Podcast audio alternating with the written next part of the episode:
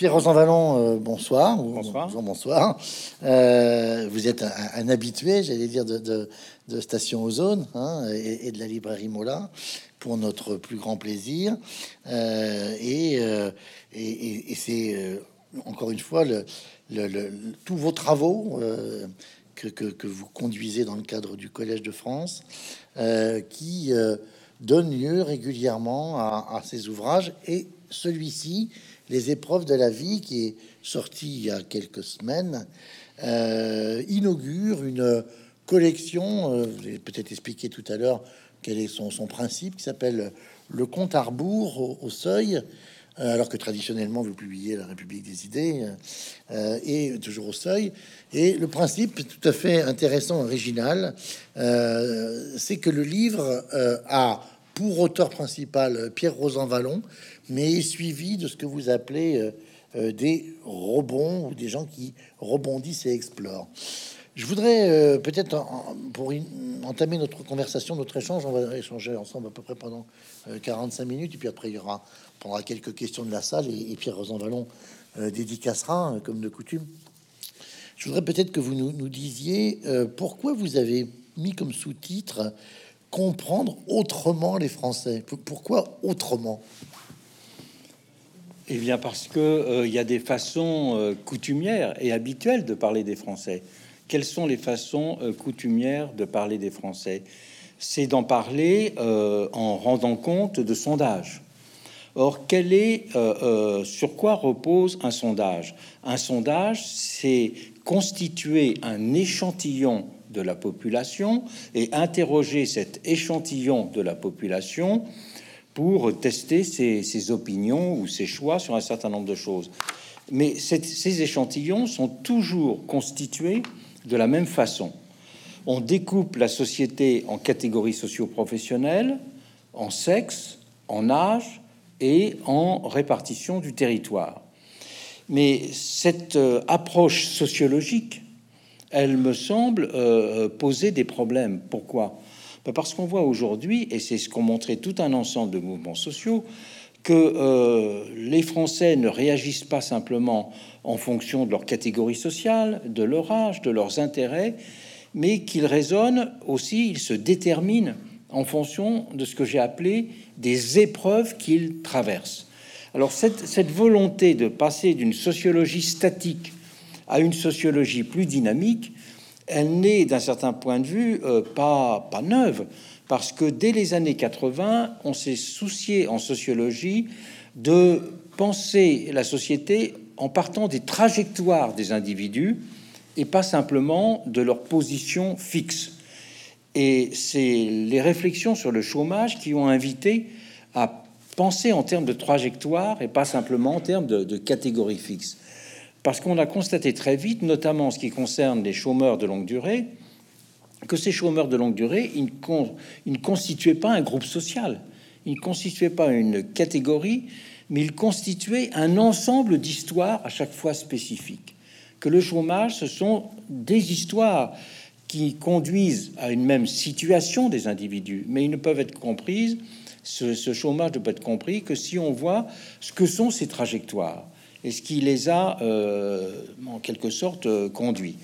Et j'ai aussi été frappé parce que euh, pour analyser les, événements récents, notamment le fameux épisode des Gilets jaunes, de voir que les sociologues, les économistes et les historiens ne faisaient référence qu'à des images du passé pour essayer de comprendre ce présent. Alors certains disaient c'est le retour des jacqueries, d'autres disaient ah ben voilà c'est euh, euh, le Saïra de 89. des, économistes disaient ah ben c'est comme au milieu de la Grande Dépression, la, déprime d'une société. des, sociologues disaient ben c'est le c'est le retour des grands mouvements sociaux comme il y en avait eu en 95 et, en 2005. Et on a même vu le président de la République dire c'est le retour au Moyen Âge. Et il me semblait que tous ces, qualificatifs ne rendaient pas compte de la singularité de, de l'événement. Alors c'est comme ça, pardon, je, vous interromps, c'est comme ça que vous avez entamé cette, cette, approche, cette recherche à partir des épreuves. Hein, oui. voilà. et, et d'une certaine manière, on, on peut presque commencer la lecture de votre ouvrage par la page 155. Alors ça paraît peut-être un peu mmh. surprenant de dire ça, mais là où vous faites une mise au point en termes de méthode, c'est un mmh. point qui est très important puisque c'est celle qui concerne en particulier la notion de preuve en sciences sociales. Alors je résume votre propos, vous, me direz si je vous ai mal lu. Euh, vous distinguez deux sens au mot épreuve, hein, euh, un caractère procédural et objectif celui qui concerne les épreuves sanctionnées par une réussite ou un échec. Hein parle d'épreuves sportives, de concours, d'épreuves du permis de conduire. Elle consiste à vérifier si quelqu'un possède les qualités requises ou pas. On parlera aussi d'amitié mise à l'épreuve, vous dites, et dans ce sens-là, l'épreuve relève de l'actif.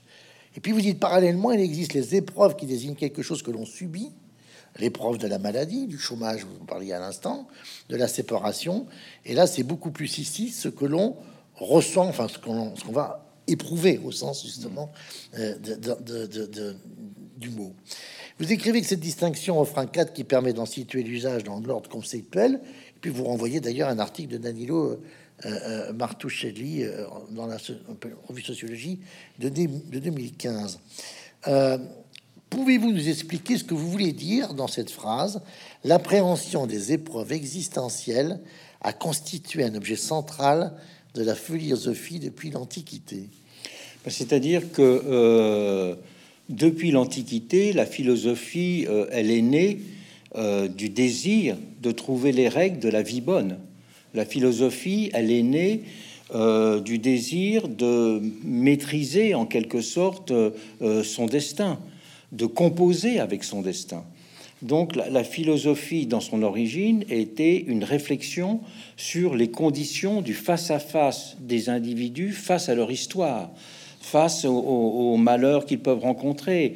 Euh, c'est l'apprentissage d'une sagesse qui nous délivre en quelque sorte des peurs et des angoisses, et qui fait que ce que l'on peut vivre en le subissant, euh, on trouve les moyens de le, surmonter. Donc c'est, on peut dire que l'essence de la philosophie antique, ça a d'abord été cela. C'est une méditation sur les conditions de savoir vivre dans un monde où il y a de l'incertitude, où il y a de la difficulté, où on rencontre des problèmes, où on n'est pas forcément euh, récompensé pour ce que l'on fait. Donc c'est c'est la conquête d'un art de vivre. C'est une définition existentielle. Et ce que euh, j'ai essayé de montrer, c'est justement la distinction qu'il y a entre des épreuves qu'on pourrait appeler des épreuves purement existentielles, des épreuves du destin, euh, c'est le cas quand on perd un être cher, c'est le cas quand on ressent comme une espèce d'impossibilité euh, d'être apaisé euh, pour un chagrin ou une, difficulté dans, la vie, que ça c'est un certain type d'épreuve. Mais qu'il y a des épreuves que l'on peut appeler des épreuves d'avantage social. Oui, vous dites aussi ou démocratique. Oui, des épreuves démocratiques, parce que ces épreuves sociales, c'est quoi? Ces épreuves sociales, ben, c'est quand le lien social ne remplit pas sa promesse de communication, sa promesse d'égalité.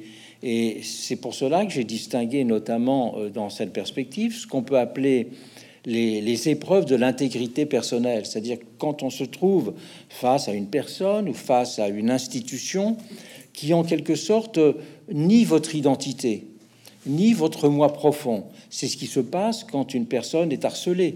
C'est ce qui se passe lorsqu'il y a euh, euh, des violences sexuelles. C'est ce qui se passe aussi quand quelqu'un est face à un pervers narcissique. C'est ce qui se passe encore lorsqu'on se trouve euh, harcelé et oppressé dans le, dans le travail et que ça conduise au burn-out. Donc ce type d'épreuve, il est tout à fait central dans l'existence. Alors on peut dire qu'il il a toujours existé. Mais pourquoi il est plus ressenti fortement aujourd'hui? Des viols, il y en a toujours eu. Euh, des violences, il y en a toujours eu. Moins maintenant. Il y en a sûrement moins maintenant qu'il n'y en avait il y, a, il y a 150 ans. Mais il y a une sensibilité plus forte à ces questions-là. Pourquoi? Parce que nous sommes entrés dans des sociétés que j'appelle de l'individualisme de singularité. C'est que chacun pense qu'il a des droits en tant que tel il a le droit à son intégrité, il a le droit à être respecté, il a le droit à être digne.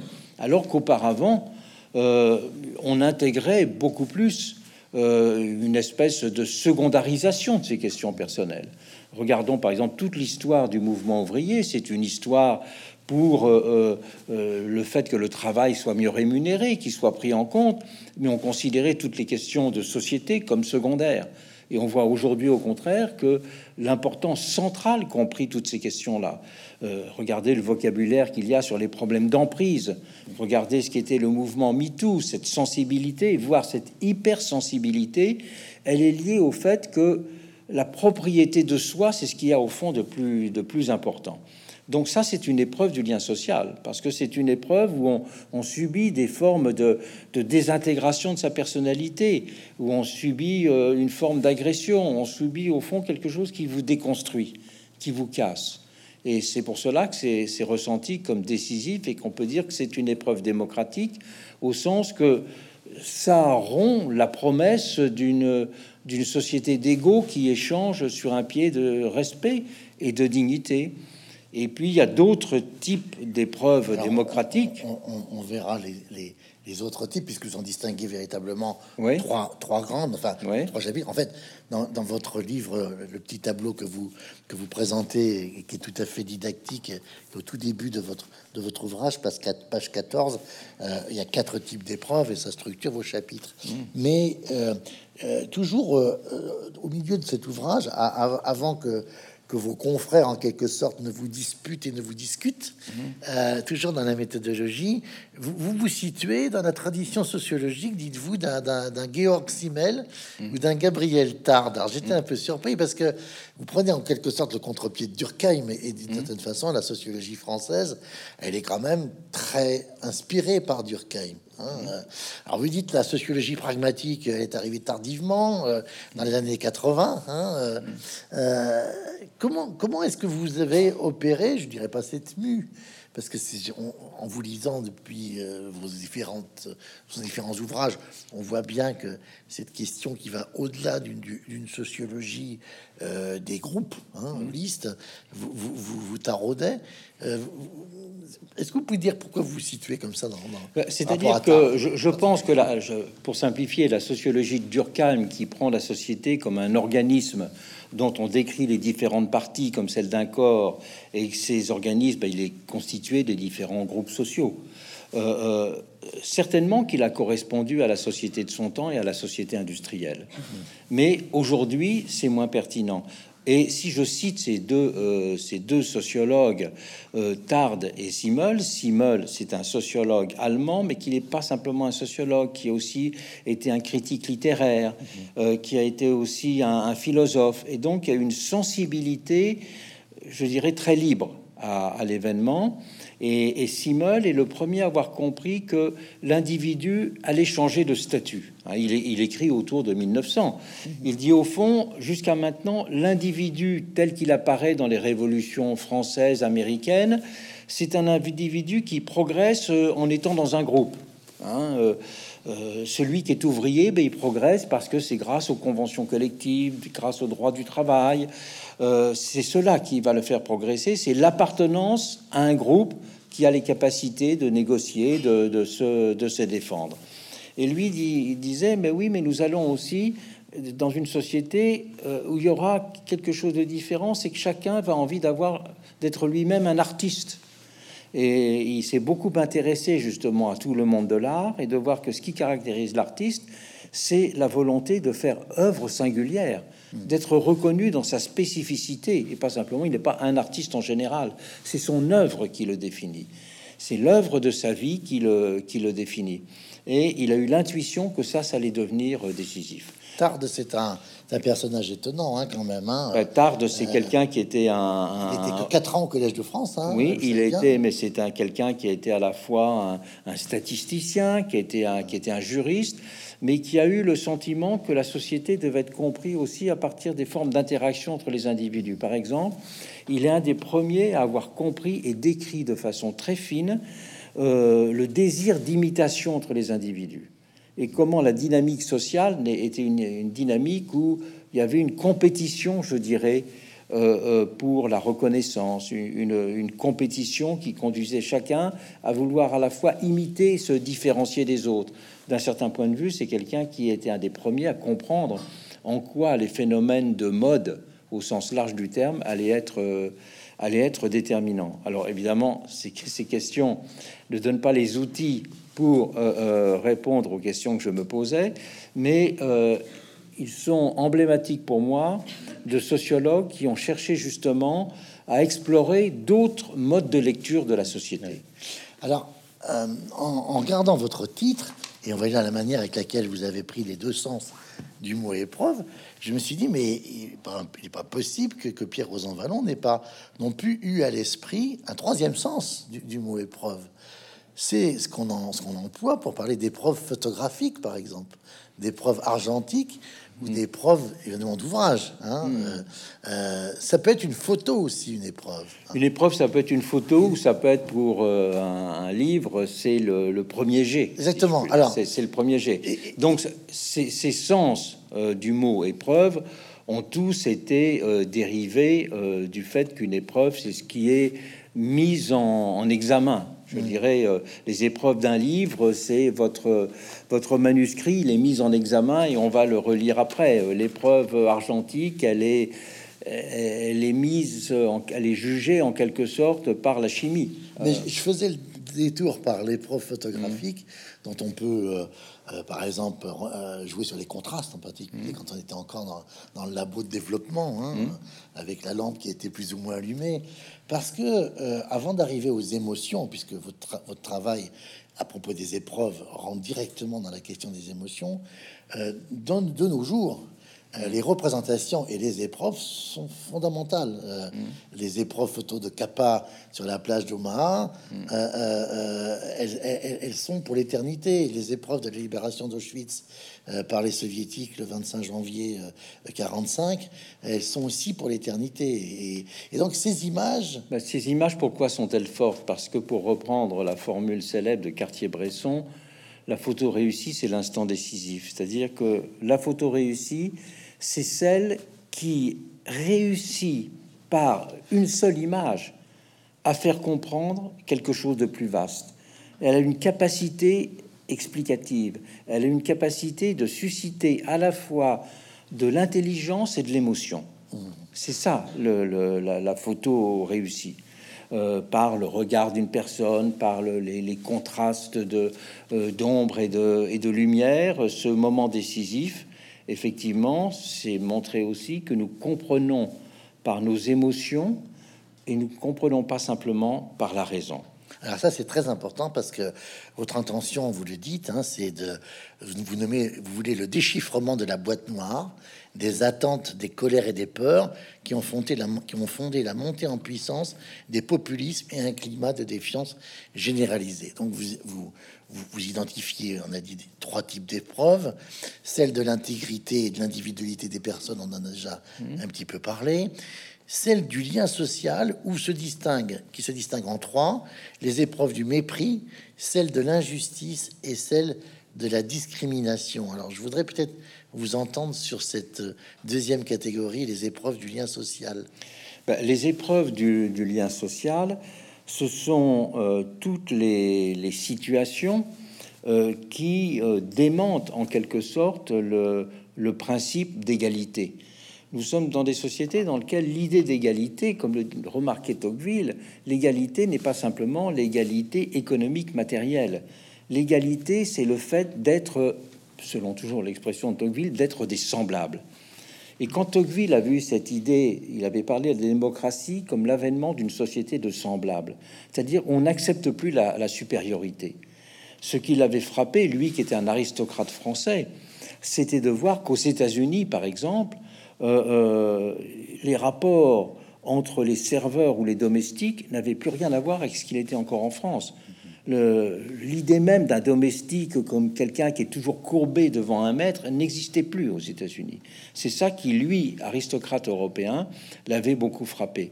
Donc les gens étaient égaux en dignité. Même quelqu'un de très riche, par exemple, qui voulait se faire faire un costume sur mesure, ça l'avait frappé. Eh bien, il, il devait aller dans la boutique du tailleur Mais alors qu'avant, dans l'aristocratie française, c'est tous les commerçants qui venaient à, domicile. Cette idée de société des semblables, on voit à quel point elle est centrale aujourd'hui. Parce que, bien sûr, il y a les inégalités économiques, mais ça va d'un certain point de vue encore plus loin, cette euh, vision des, semblables.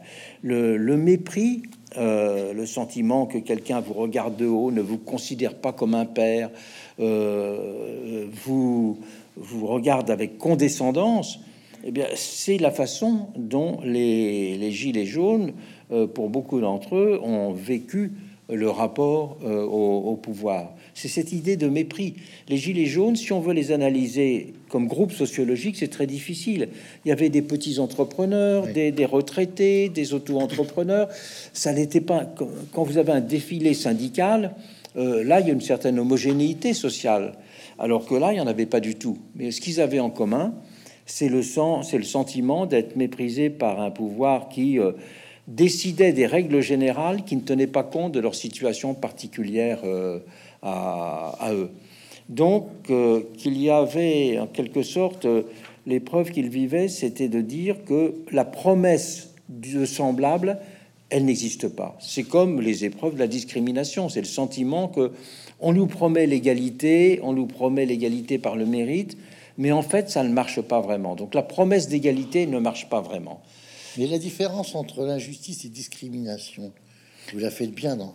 Oui, ben, une discrimination, de toute façon, il y a une définition juridique de la discrimination. De plus en plus, euh, euh, j'allais dire, étayée juridiquement parlant, vous le dites bien. Hein. Ben, euh, maintenant, il y a la loi la loi reconnaît en France 25, 24, 24, ça, ça, change un peu tout le temps, 24 euh, domaines dans lesquels, dans lequel, 24, dans lequel euh, euh, on considère que c'est un délit de tenir compte de ces spécificités dans le traitement d'une personne. C'est-à-dire que si vous considérez le recrutement d'une personne et que vous prenez en compte son handicap pour ne pas, ou sa, sa corpulence pour ne pas l'embaucher, sa couleur de peau, euh, son sexe, euh, son pays d'origine. Et là, c'est interdit par la loi. Donc une définition légale de la discrimination. Mais la définition, ce qui sous-tend cette définition légale de la discrimination, c'est de dire que chacun a le droit à être traité de la même façon et que les particularités qu'il peut avoir, il peut y avoir des particularités justement d'origine, de sexe, de couleur de peau, de, d'orientation sexuelle, de, de, handicap, tout cela euh, ne doit pas rentrer en, en ligne euh, de compte. Et donc, on peut dire que la personne discriminée, elle se sent à la fois, on ne la reconnaît pas comme un individu quelconque, puisqu'on va lui faire porter euh, porter un regard négatif sur elle à cause de sa particularité. Et donc, sa particularité est jugée de façon diminutive, alors que la personne veut à la fois qu'elle soit reconnue dans sa particularité, mais reconnue comme un individu quelconque. Euh, pour simplifier, on peut dire que c'est ça. La discrimination est ressentie quand euh, est ressenti un déni d'être une personne quelconque et une non prise en compte de la valeur de sa singularité. Hmm. C'est ça la discrimination. Et, la discrimination, elle devient sensible justement dans un monde dans lequel l'aspiration à l'égalité est plus forte, dans lequel il y a des formes de domination qui ne sont plus acceptées. Ce qui est très frappant, c'est de voir par exemple que si on prend les travailleurs, beaucoup de travailleurs algériens, bien avant l'indépendance bien sûr, sont venus en France travailler dans l'automobile notamment. Il y avait des recrutements qui étaient en Algérie, au Maroc, euh, de, dizaines de milliers de personnes. Ces gens arrivaient en France, ils étaient, ils n'étaient pas syndiqués, ils n'étaient pas revendicatifs. Pourquoi? Parce qu'ils avaient intégré en quelque sorte leur, euh, situation, je dirais, de, travailleurs invités entre guillemets, et euh, ils n'avaient pas à se battre. Après 68, on a vu qu'ils commençaient à être davantage syndiqués, mais leurs enfants qui sont français, eux n'ont pas du tout le même, euh, le même regard sur ces, sur ces discriminations. Les discriminations, il y avait une certaine intériorisation par leurs parents, une intériorisation d'une situation un peu inférieure, disons d'une manière ou d'une autre, qui maintenant n'est pas accepté du tout par les enfants. Et on voit que ces, ces phénomènes de discrimination, ils sont vécus comme plus essentiels par beaucoup que des simples inégalités économiques. Alors on va, on va y venir parce que euh, on, va arriver à, une phrase très importante dans votre, dans votre livre, mais je voudrais qu'on aborde le troisième type d'épreuve, c'est celle de l'incertitude, euh, du fait de l'effritement de la notion de risque, dites-vous, et la montée de phénomènes anxiogènes comme les pandémies, le dérèglement climatique.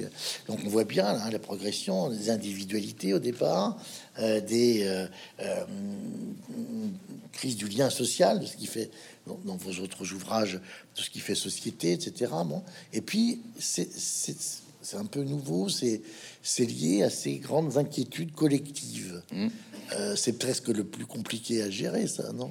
Alors, les inquiétudes collectives, les, les, angoisses, là aussi, elles ont toujours existé. Les grandes peurs, oui. Mais euh, ce qui a été nouveau dans l'histoire de l'humanité, c'est qu'à partir du XVIIIe siècle, on a inventé des procédures pour réduire l'incertitude. Il y a eu deux types de procédures pour réduire l'incertitude. La première type de procédure, c'est d'organiser la sécurité publique. Euh, Hobbes, un des grands pères fondateurs de la philosophie politique euh, moderne, cet anglais définissait l'État comme un réducteur d'incertitude. Et dans un monde dans lequel il y avait du brigandage, d'un monde dans lequel ben, la sécurité du quotidien n'était pas assurée, la production de la sécurité a été un pas en avant euh, formidable. Parce que cette sécurité, elle a permis de favoriser les échanges économiques. Elle a, permis euh, de, euh, de faire que chacun ne soit plus barricadé chez lui, d'accroître son horizon. Donc ça, il y a eu ce premier, instrument, on peut dire, de réduction de l'incertitude, ça a été l'invention de l'État moderne. L'État moderne a euh, mis en place des moyens pour essayer de réduire l'incertitude et il a réussi sur un certain nombre de points. Et puis le deuxième grand moyen de réduction de l'incertitude, ben, c'était l'invention des procédures qui permettaient de euh, limiter les risques sociaux. Euh, le risque, bah, le risque de perdre son revenu. C'est par exemple, évidemment, on va passer de l'état gendarme protecteur à l'état-providence. Voilà, c'est ça, l'état-providence. C'est aussi l'état assurantiel, c'est aussi la, montée de...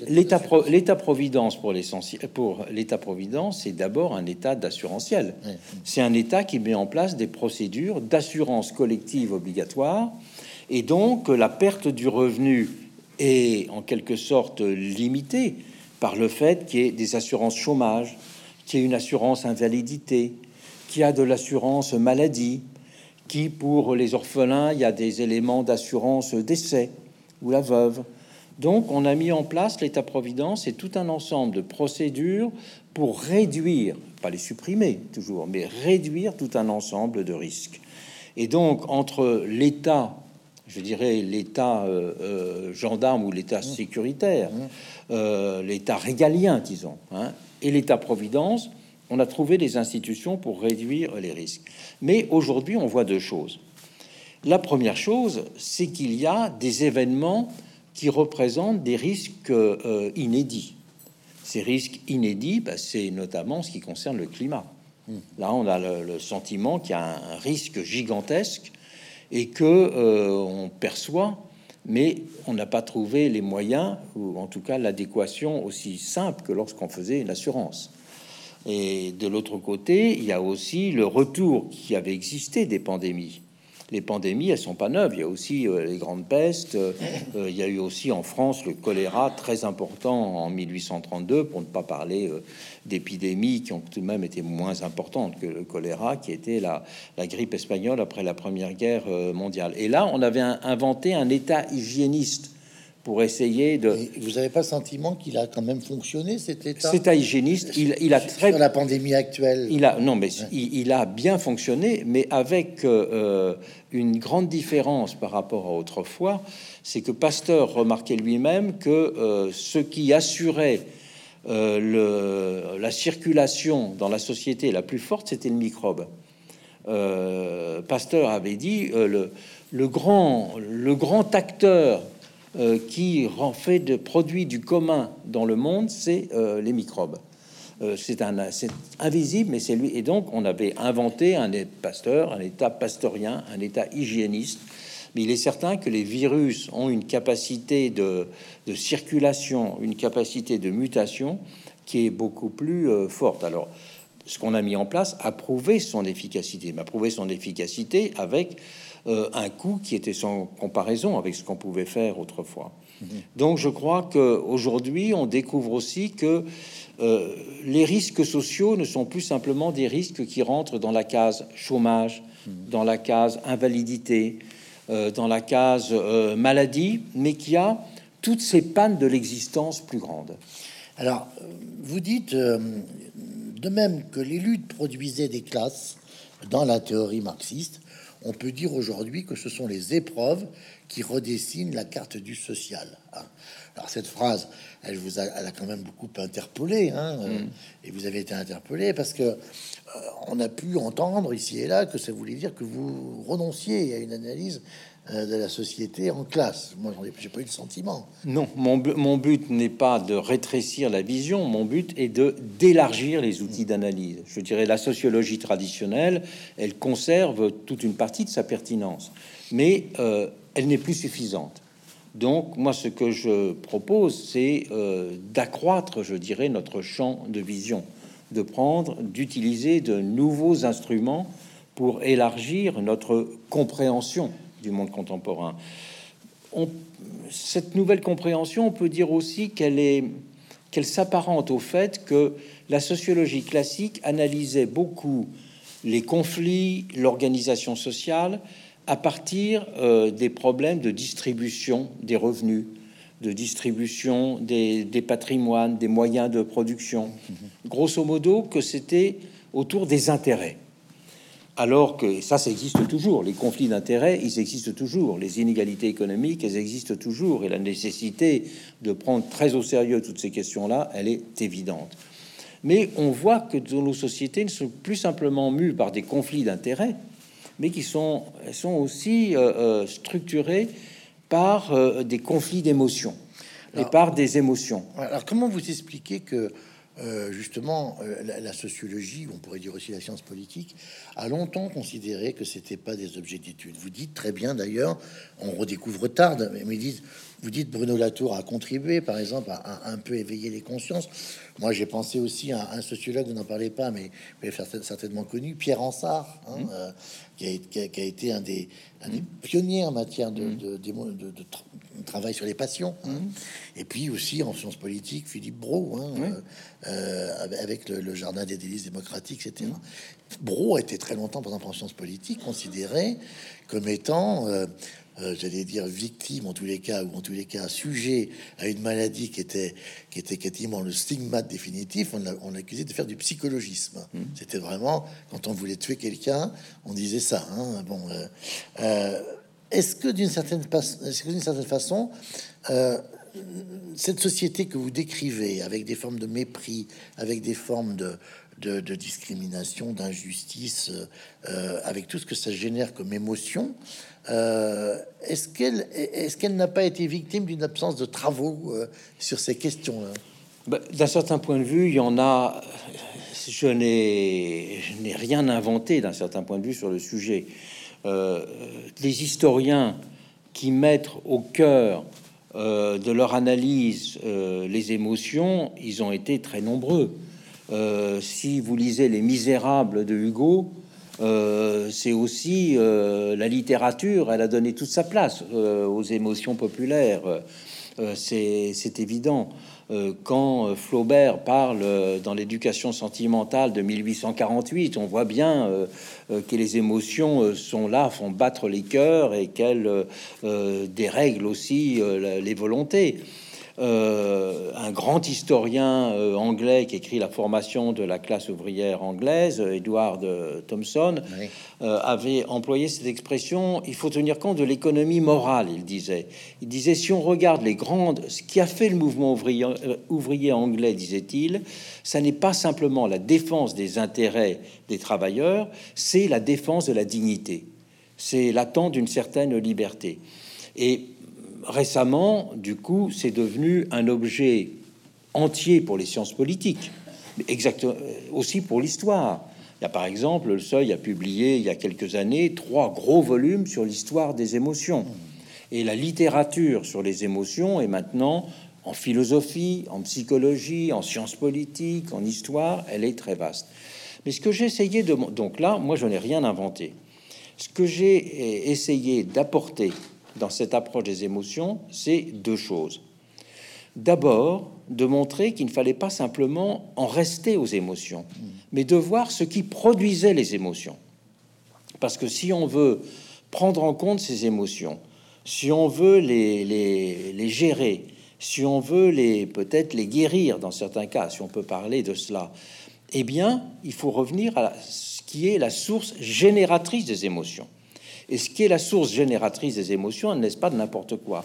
Elle naît justement de ces épreuves. Et moi, ce que j'ai fait, c'est en quelque sorte une théorie de la génération, enfin une théorie imagée, hein, mmh. une théorie de la génération des épreuves. Parce que si on en reste aux émotions, à ce moment-là, on dit, bah, dans toute société, il y a un conflit entre les émotions et la raison. Donc, on va dire d'un côté, il y a la, la politique populiste, c'est exciter les passions, exciter les émotions, c'est jouer sur le ressentiment. C'est les partis euh, populistes, a-t-on dit, ça peut être les banquiers de la colère, les, gérants du ressentiment. Mais la réponse, ça n'est pas de dire tout ça, ça n'existe pas. Euh, tout ça, ce sont des, images de l'esprit. Non, les, les, émotions et les passions, elles existent parce que existent les, les, épreuves, ces différentes épreuves que vivent les gens. Et donc, si on veut répondre aux émotions, canaliser les émotions, bah, c'est en répondant aux épreuves. C'est pour cela que dans, dans ce livre, il y a à la fois aussi un peu en conclusion, en perspective, le fait de dire l'approche populiste des émotions, il y a une reconnaissance du fait, mais c'est un fait qu'on ne cherche pas, on cherche à l'exploiter, mmh. on cherche à surfer sur les émotions, mais on n'y apporte pas du tout de réponse. vous parlez même d'entrepreneurs des émotions. Voilà, mais quelles sont les réponses que les partis populistes dans le monde, regardons Trump, ont apporté sur les questions du mépris euh, que les petits blancs ressentaient, sur le sentiment de discrimination, d'injustice? Il n'a rien apporté de réponse, mais il a surfé sur ces émotions comme, je dirais, en quelque sorte, un, un vecteur euh, de, de, ressentiment euh, qui pouvait aider à combattre euh, le, camp, le camp adverse. Et de l'autre côté, il y a ceux qui disent simplement, eh bien, les émotions n'existent pas. Réponse technocratique. Il faut en revenir à la raison. Et pour moi, ce qui m'a ouvert les yeux, c'est un épisode que j'ai trouvé absolument extraordinaire. C'était la façon dont étaient reçus, ont été reçus les propositions du gouvernement et du président de la République euh, le 10 décembre 2018, euh, disons trois semaines après les premières manifestations de Gilets jaunes. Il y avait ces manifestations de Gilets jaunes. Le gouvernement a pensé, je dirais, tuer dans l'œuf le mouvement en apportant une chose absolument extraordinaire, c'est qu'il a mis sur la table 10 milliards d'euros, et notamment en, proposant un accroissement de la prime pour l'emploi absolument spectaculaire, qui n'avait jamais été fait auparavant. Donc c'était, je dirais, une, une avancée sociale d'un point de vue quantitatif extraordinaire. Et ça a été balayé d'un revers de la main. Alors c'était balayé d'un revers de la main parce qu'on peut dire qu'on dise 10 milliards ou 10 millions, tout ça, ça paraît un peu abstrait ces chiffres. Mais c'était balayé surtout parce que c'était apporter une réponse un peu générale, même si elle était très généreuse financièrement, là où on attendait une réponse sensible, si je puis dire. Une réponse sensible qui est de dire euh, euh, je comprends euh, vos problèmes, et non pas je réponds à vos problèmes par une mesure qui apparaissait comme technocratique, même si elle était inouï d'un point de vue euh, euh, financier. Alors, il y a des pages tout à fait passionnantes dans, votre essai sur à propos de la dignité. Hein, on pourrait presque dire, je ne sais pas le mot que vous employez, mais de la fierté de la condition sur euh, ce qui était la condition ouvrière avec un parti communiste qui pouvait avoir plus de 1 million d'adhérents et qui offrait aux ouvriers non seulement une conscience de classe, mais aussi euh, euh, une dimension de représentation euh, de leur dans la société. Et est-ce que vous pensez que participant à, la montée du, des, des, colères ou des rages, il y a le fait qu'il n'y ait plus de structure comme ça encadrante, on peut presque dire, ce sont des éléments qui aggravent la situation? Oui, mais il faut voir pourquoi ils ont disparu. Euh, moi, ce qui m'a frappé, c'est que il est paru il y a quelques années tout un ensemble d'ouvrages euh, en Europe sur ce qu'on a appelé, dans le langage français, les maisons du peuple ou les palais du peuple, même dans, le Nord. C'est-à-dire que euh, les syndicats qui étaient alors plus puissants, la SFIO, le Parti communiste, euh, dans leur municipalité, œuvrer pour qu'il y ait le sentiment que, au fond, à côté des châteaux de l'industrie, il y avait des, c'était des espèces de maisons de la culture, hein, disons, des espèces de, palais euh, du peuple. Et euh, être membre d'un syndicat, être membre d'un parti, ça n'était pas être membre d'un groupe infériorisé. C'était membre être membre d'un groupe qui était en conflit avec d'autres mais qui considérait d'abord que l'avenir lui appartenait et qu'à l'avenir, c'est le groupe qui deviendrait le, centre de la société. Donc ça, c'était une vision, je dirais, de une vision positive de l'histoire qui euh, était rassurante, qui donne une fierté. L'avenir nous appartient. Et puis, il y a aussi le fait que euh, les partis et les syndicats, les partis encore plus, euh, ils étaient considérés comme des structures qui avaient elles-mêmes leur, euh, euh, leurs élites en quelque sorte. Quand on était membre d'un parti, moi ça me frappait dans de nombreux discours euh, qu'avait fait Marcel Cachin ou Thorez. Il disait nous sommes le parti de Picasso, nous sommes le parti de prix Nobel comme Joliot-Curie, comme comme Langevin, c'est-à-dire nous sommes le parti de grands écrivains, des élites, d'une certaine façon d'élite. voilà, les, mais nous ne, nous ne sommes pas un groupe diminué. Nous sommes un groupe qui a sa fierté, qui a ses élites, qui a ses, les, les maisons du peuple. Donc tout cela, euh, et puis la, façon un peu imaginaire dont on voyait des pays comme l'Union soviétique, etc., qu'on embellissait beaucoup. Mais tout cela faisait que euh, il y avait une fierté, même si on était la lutte des classes ne voulait pas dire un sentiment d'infériorité. Hmm. C'était un sentiment qui avait un conflit, un conflit frontal, mais que ce conflit, euh, il n'y avait pas les supérieurs et les inférieurs. Euh, je crois que c'est très important. Et aujourd'hui, c'était aussi un conflit dans lequel euh, il y avait toujours des compromis possibles. Dans le, moi, j'ai été pendant sept ans permanent syndical. J'ai commencé ma vie comme ça, à la CFDT. Mmh. Et ce qui me frappait, donc, moi j'étais permanent après 68. J'étais permanent de 1969 à 77. Donc, donc sous mon maire sous mon mère, et c'était la, grande époque, je dirais, euh, de, la négociation collective. Et contractuelle. Et contractuelle. Et là, euh, bien sûr, il y a des oppositions, mais si les syndicats réclament 10 et que euh, le patronat propose 3, il y a toujours une discussion possible. On peut toujours trouver un compromis à 4, 5, 6, on peut toujours trouver un compromis au moins provisoire. Quand ce qui est en cause, c'est votre dignité, c'est le sens de votre intégrité, euh, c'est euh, le sens de, le sentiment de, mépris. Eh bien là, ça ne se négocie pas. C'est pour ça que vous pensez que les gilets jaunes, par exemple, ont été collectivement, c'est une formule, hein, incapables de se trouver. Exactement. ils n'ont pas été capables de trouver des leaders et ils n'ont pas été capables de trouver des formes de négociation.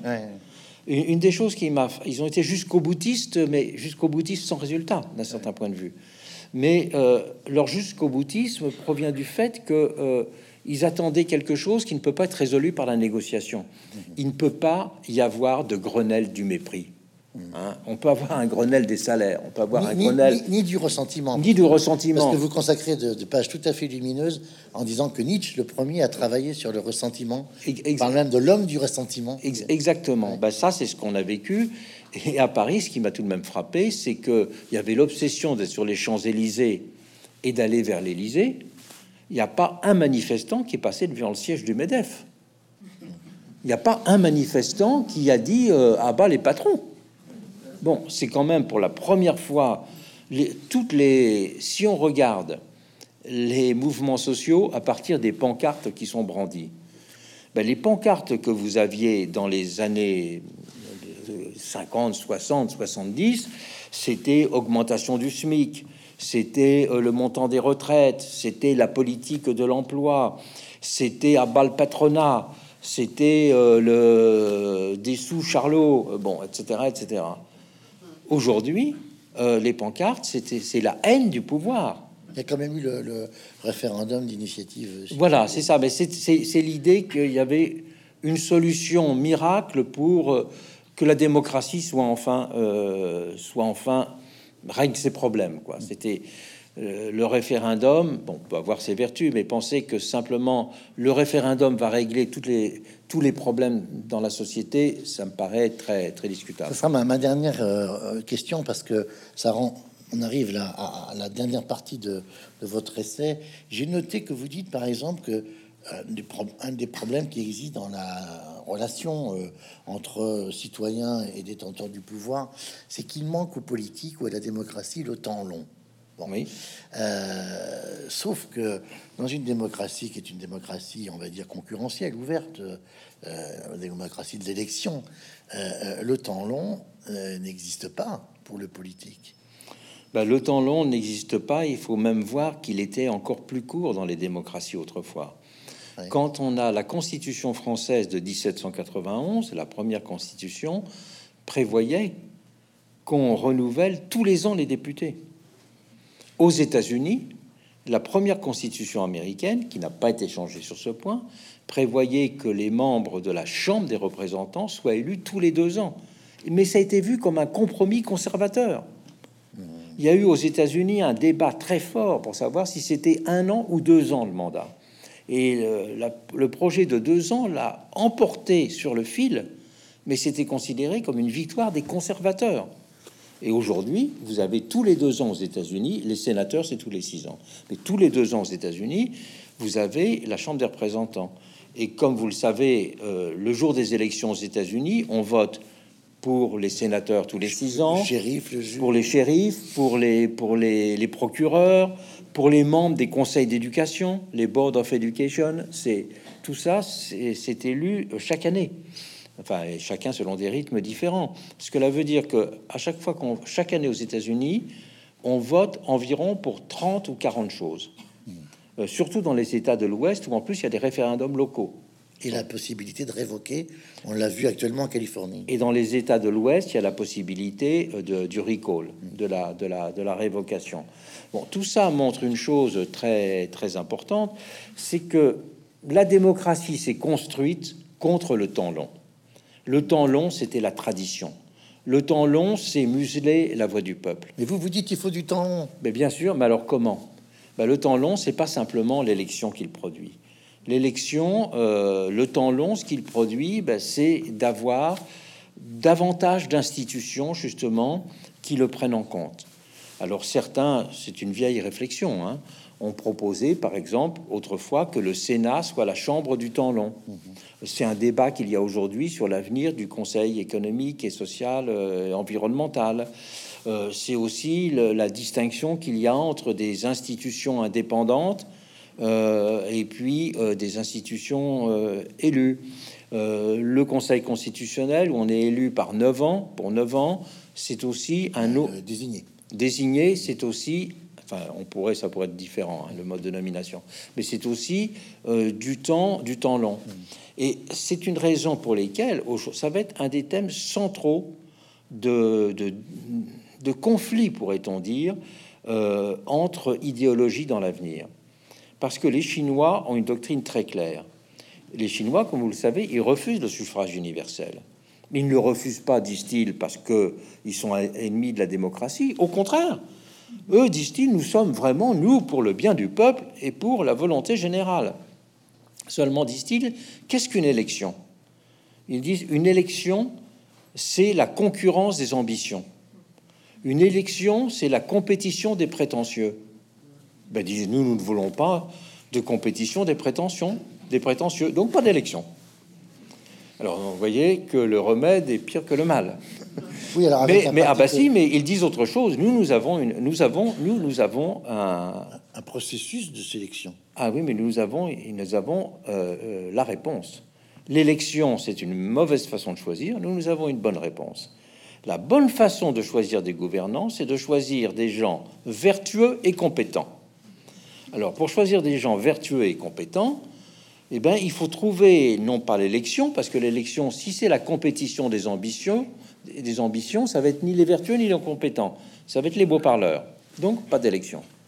Donc, il faut imaginer des examens où qui désignent les vertueux et les compétents. Alors, le seul problème, c'est que leurs examens, c'est le Parti communiste qui les fait passer, et c'est le Parti communiste qui définit le programme.